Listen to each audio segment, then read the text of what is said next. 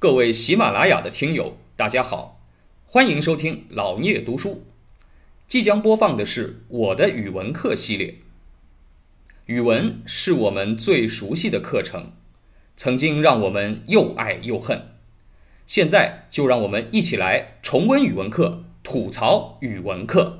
所以孔子他的目标啊，是希望把每个弟子都教育成所谓成人，就是哎一个完整的人，那么当然，孔子是希望什么？是希望我的弟子，不管来自哪个阶层，啊，有教无类，就是教育啊，要突破什么？突破社会阶层的限制，不管贵族、平民，无论哪个血统，无论哪个阶层，甚至于无论哪个国家啊，无论哪个民族啊，到最后无论哪种肤色。每个人生来就有受教育的权利，啊，这个我们想想，觉得好像笑话，对吧？哎，你说人生来就有受教育的权利和资格，你说现在这个全世界不都这样吗？虽然你说人是分穷富啊，这个有的人可能上个菜场小学，有的人可能家里面有钱买个学区房，有的人更有钱上惠灵顿公学，对吧？好像还是不平等，但是。每个人有受教育的权利，这个还是宪法保护的。至于你受多好的教育，那么当然看你付多多大的代价。但是你起码没有人可以剥夺你学习的权利，而不像孔子之前的那个时代，啊，孔子生活的那个时代是什么？教育只面向贵族阶层，就是你平民，哪怕你有钱，他觉得你不配受教育，你血统不好，你基因不好，就是我是。高等人，我才能做学问。你是低等人，你就干你的活去，哪怕做个小生意，哎，这个不要来掺和咱们的事儿。哎，甚至于那些平民，他自己也这样觉得啊，觉得我我们老百姓嘛，平民嘛，可能这个脑子就是没有他们聪明，对吧？所以不识字也没什么，哎，也没什么啊，我就干好自己的事就行了。哎，如果长此以往，你看这个社会的阶层撕裂会越来越剧烈，哎，但是。在这个时候，孔子能够提“有教无类”，任何人，哎，任何人都可以受教育，而且教育对所有人应当是平等的，啊，当然，孔子不是义务教育啊，孔子也收学费，对吧？就是任何人只要能够负担学习成本，那么他就可以受教育，啊，因为孔子他也是私营学校，对吧？他也他也不是公办的啊，所以他也没有经济来源，那这个学费还是要收的。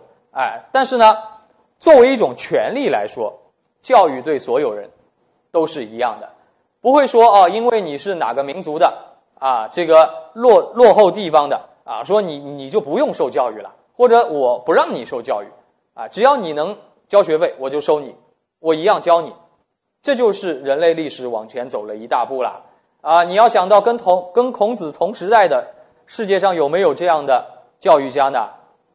极为少见啊！任何国家在一开头都有这样贵族和平民的分野，文化也是贵族阶层的东西啊。很多国家要比我们要晚很多很多才能够觉悟到有教无类这样的话啊。今天我们当然觉得有教无类是一个天经地义的事情啊，绝大多数国家的宪法里都是这么写的，但是这不是天生天养就这样的啊，这是人类无数次的努力。最后才得到的这样的一个结果，一个共识，啊，那么第一个这样努力的人可以说就是孔子，啊，也许那个时候大家认为教育就是分人的，那才是天经地义，对吧？有教无类倒是一个很少见的事情，但是孔子在努力的去做啊，啊，虽然那个时候以孔子的智商啊，他智商应该不低吧？至少以他的智商，他。觉得有教无类这件事情，在他活着的时间里面能做到吧？一个人只能活几十年，孔子也就活了七十岁，哎，也许是看不到结果的，但是要不要做呢？啊，孔子说：“知其不可而为之啊！”啊，这个我一个人改变不了这个国家，更改变不了这个人类，但是呢，我收三千个徒弟，这三千个徒弟由各个啊，由各个。社会阶层而来，各个不同的地方而来的，我平等的教育他们。也许他们当中有那么几个人成了才，每个人再去收几个徒弟，徒弟再去收徒弟，有朝一日啊，在千百年以后，有教无类的四个字就变成了天经地义。那没有第一个这样做的人，人类永远停留在那个起点上，就不会有进步。人类的每一次进步，都是因为有一些人啊超越了他的时代，去做那个叫什么叫应该做的事，而不是说这个世界啊现在的实然性，就这个世界现在就是这样了啊，那就让它这样吧。而是什么？我觉得这个世界现在不够好，应该变成什么样？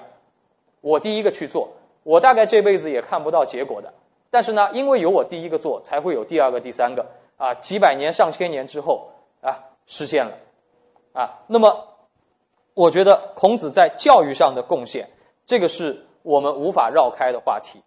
它使得学术民众化了啊，使得我们中国后来成为一个在古代社会当中来说。世界上文化最发达的地方，啊，孔子甚至于讲过啊，讲过一句话。这句话我觉得啊，虽然在《论语》当中显得不那么重要，哎，我们文章当中也没有选到这句话，但是这句话啊，可以让人感受到孔子对于我们中华民族的可以说无以替代的影响啊。他之所以后来被放到那么高的位置上啊，我觉得这个贡献也是很大的。可以说，没有孔子，啊，今天这个世界上就没有如此这般的一个中华民族，啊，这句话是什么呢？啊，就是我们比较一下，你扪心自问啊，大家想想看，你说孔子对于我们这个中华民族形成的啊这个影响大呢，还是后来比如说秦始皇对我们中华民族形成的啊这个推动力大？啊，你说如果没有秦始皇，啊，这个长期处于分裂状态的啊这个中原地区。也许这个分裂后来就一直维持了下去。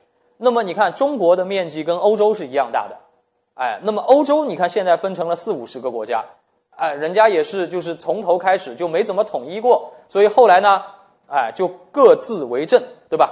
现在呢，也都是一个个啊中等的或者小型的国家，就这么过下来了。那如果我们中国战国时代延续几百上千年，哎，那后来可能呢，到现在为止，秦国也就秦国了，齐国也就齐国了。哎，那么也习惯成自然了。那秦始皇的力量在于什么？整合在了一起，通过强力的手段啊，这个车同文，啊，车同轨，书同文，对吧？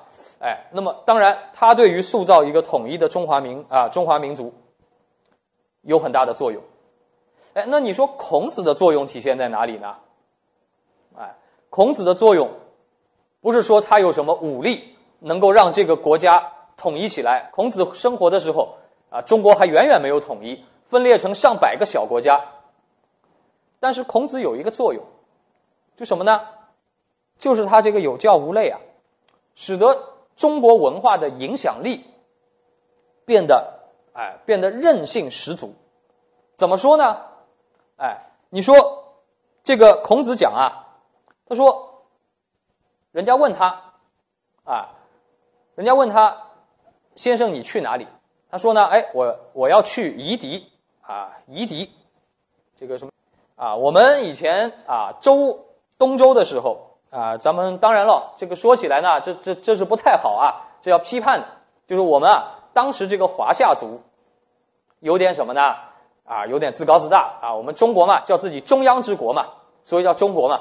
我们是世界的中心，对吧？我们周边的有很多少数民族，对吧？啊，说这个。东边呢叫夷人，东夷；西边呢，啊，西边叫戎，犬戎啊；南南方叫蛮，啊，北方叫狄啊。你看这个字本身就不好啊。这个，你看啊，这个蛮下面是个虫，对吧？夷这个弯弯绕绕的，其实也是一条虫。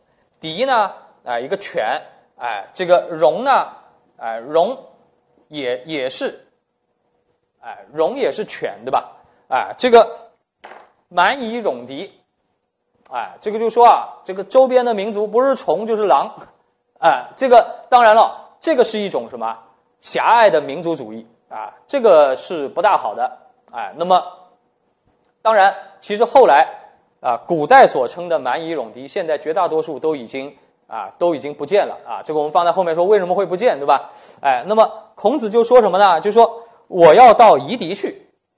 哎，那么人家说你到夷狄去干什么？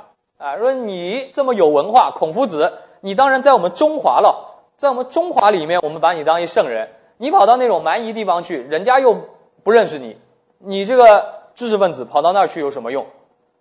孔子说了句什么？孔子说：“我到夷狄去，夷狄就是中华。”啊，我到夷狄去，夷狄就是中华，什么意思啊？就是在孔子看来，这个民族和民族之间的区分靠什么？不是靠血统。啊，你说你的血统就比人家高贵啊？啊，你说你是中华啊，中华民族啊，你的血统就比周边其他民族高贵啊？高贵到哪里去啊？你不过就是什么？你不过就是懂一点文化而已呀。孔子的意思是我跑到夷狄去，我孔子跑到夷狄去，他们跟着我学习先进的文化，他们就是中华。你所谓中华民族、华夏族，你不学习，没文化。过不了几年，你就是夷狄，你就是野蛮人，哎，所以文明和野蛮跟血统无关，哎，跟宗教信仰、肤色都没关系，跟什么有关？他说跟教育有关啊。他说我我我到哎我到夷狄去，有教无类嘛，他们愿意学，我也愿意教的，哎，教育是无国界的，只要他们受了我的教育，他们就变成中华了，啊，所以在孔子看来，哎，这个。种族、民族的差异，不是什么，哎，不是一成不变的，啊，不是说根据血统来的，这种思路在两千五百年以前，哎，应该说已经很博大了，哎，你想想看，这个世界上有多少这个民族跟民族之间到现在还有那种搞不清楚的关系，对吧？大家视为死啊，视视为死这个死敌。啊，恨不得掐死对方才好那种，他们区分民族的啊，这个依据是什么？血统就是什么？哎，我的肤色跟你不一样，我的头发颜色跟你不一样啊，或者我的什么长相跟你不一样，说哎，我就要消灭你。在孔子看来没这个必要的，在孔子看来，人最重要的是什么？是精神，哎，意这个精神意识上，我们能够有共同的价值观、共同的信念，我们就是一个民族啊。哎，有孔子的这种有教无类的思想的感染，使得我们后来怎么样？你想想看，这个世界上人口最众多的民族，不就是我们吗？啊，你说这样一个民族，啊，十多亿人的民族，你光靠生生得出来吧？哎，你光靠生是生不出那么多人来的。靠什么？哎，靠文化上的包容融合啊，我们。其实后来华夏族啊，我们整个就是中国的主体民族，很少有什么哎，跟其他民族有这种所谓种族的这种啊彼此之间的仇杀行为，这是很少见的。但在这个世界上很多地方都有啊，到今天都有啊。我们对其哎对这个周边民族是怎么样呢？哎，就是我们希望大家认可一种共同的价值观。哎，我们就是自己人，啊，我们就自己人。你看。我们现在说哦，自己哎，这个绝大多数人都说，哎，我是说起来我是汉族人啊，或者我是啊，至少我们是中华民族，对吧？五十六个民族在一起的。但是你想想看，曾经生活在我们这个九百六十万平方公里土地上的，还有很多很多啊，这个传说当中的民族。你去看看那些古书上，鲜卑人哪里去了？哎，现在哪个族是鲜卑人啊？没有了。契丹人哪里去了？没有了。哎，你去看看这个党项人哪里去了？啊，这个氐族人哪里去了？哎，很多很多的曾经生活在我们这个土地上的啊，包括孔子那个时候说的蛮夷戎狄，哎，什么百越啊，什么，哎，这些民族渐渐渐渐的，很多都没有了。他们到哪里去了？哎，他们其实并没有。啊，并没有在物理上被消灭啊，而是实际上他们成为了我们的祖先之一啊，甚至于我们自己身上现在流的血，啊，我们每一个自称为啊所谓啊现代的中华民族，甚至于现代的汉族啊，你身上流的血，难道就是从孔子那时候啊那个血统下来的？不一定的，说不定你的血统里面百分之八十有可能都是契丹人的，啊，对吧？但是我们已经淡化了这种差异。哎，这种差异对我们来说并不重要。为什么？因为我们只要有共同的文化信念、共同的价值观，我们就是一家人。所以，我们中国文化的这种啊，这种持存的忍性，是孔子给我们的。哎，这使得我们啊，哪怕在我们并不处在对周边优势的情况下，甚至于处在那种被灭国的情况下，哎，我们的这个根基都没有倒。民族的根基都没有倒。你看，这个世界上有一些民族曾经建立起啊很大的帝帝国，啊，最后分崩离析了，最后连他的主体民族都没有了，都已经被别人给同化掉了。啊，你像这个波斯人，啊，原来波斯人有他自己的宗教索罗亚斯德教，对吧？拜火教。哎，你看现在的波斯人，连他自己的宗教信仰也改了，文字也改了，语言也改了，所有的习惯都改了。哎，那么。你看，我们曾经啊，这个整个中华地区也曾经被人灭掉过，啊，一二七九年啊，被这个蒙古全部征服，对吧？哎，但是你会发现很奇怪啊，这个征服的结果是什么？啊，当然从哎国土上来讲啊，这个不管是金还是宋，对吧？那个时候都被蒙古给征服了，啊，蒙古人征服的地方大了去了，哎，那么这个征服者。啊，征服宋宋朝的这个元世祖忽必烈，对吧？这人就很有意思啊。忽必烈这个人，你说他最大的理想是什么？哎，他最大的理想，你说他那时候已经是半个世界的统治者了，他还有什么理想啊？忽必烈有一个最大的理想，不是说他要做什么啊，这个蒙古大帝国的大汗啊，管那个一个亚洲加半个欧洲那么大的地方，对吧？不是做这个大汗，他已经做成了，但他还要做一件事情，他要做皇帝，啊，换句话说，要做天子，哎，要做天子，这件事情很奇怪啊。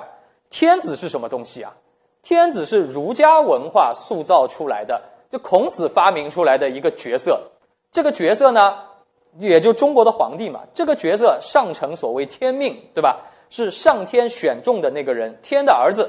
替上天来管天下，叫天子，但这个东西是你们中国人的想法。他原来是大漠上的蒙古人，他又没有这种信念的。但是呢，哎，忽必烈征服中原以后，他就想做天子，啊，当然是听了他下面那些儒学大臣的啊这个劝进，对吧？他要做天子，哎，但是呢，做天子这件事情是很得罪人的，为什么呢？啊，因为蒙古做大汗。是怎么产产啊？怎么来的？蒙古人做大汗，他游牧民族嘛，大家一帮兄弟投票，贵族投票，哎，票选出他是大汗。但是天子是怎么样的？哎，按照中国儒家的习惯，儒家讲孝道，天子是什么？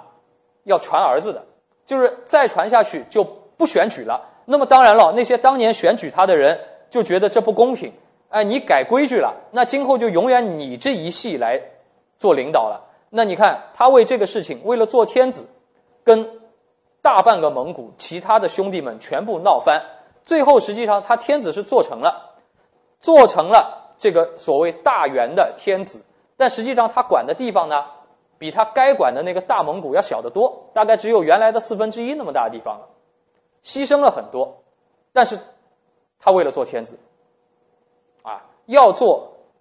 继承了所谓天命的天子，这天命哪里来的？儒家编出来的呀。这个天命，夏商周秦啊，汉魏晋啊，然后呢，隋唐宋元，而这个元朝的元是蒙古话吗？不是蒙古话。元朝的元是什么？中国儒家经典《周易》上《易传》上的第一句话：“大哉乾元”，啊，《周易》上的那个元拿去做他的这个朝代的名字。哎，他征服了中国，但是最后呢，他要用中国的价值观给自己戴上那顶天子的帽子，就觉得只有这样才是人生赢家，哎，才是人生的成功。他没有觉得我灭了中国，而是什么？我获得了天命。哦，这个天命原来在你们赵家的，我征服了你们赵家，现在天命带到我头上来了。他不是说我要把中国抹掉。哎，而是我继承了天命，就是你看啊，一个征服者最后反而什么，从某种程度上来说，反而被另一个人征服了。那个人实际上早就死了，死了两千年了，但是那个人的影响依然笼罩在这个啊上天天的脚下。哎，这个就是孔子。啊，孔子定的那套价值观，让那些征服者啊，后来满清也一样，哎，心心念念的入侵中原以后，想要做什么？做天子呀，哎，做你儒家定义的那个天子呀，就觉得这才有面子。做草原上的大汗，这是草根，对吧？做了天子，就觉得自己跟普通人不一样了。我我啊，我就成了神仙了，对吧？哎，所以你看，这种价值观的影响，啊，是对。我们整个中国文化来说，啊，是一种延续文化生命的一种巨大的内在的驱动力，甚至于包括征服者，最后都能被他同化和征服，而且是无数次，不是一次两次，啊，那么这个是孔子的影响力。感谢您的聆听，如果您有任何问题想与主播交流，请在评论区留言。欢迎订阅本专辑，期待下集再见。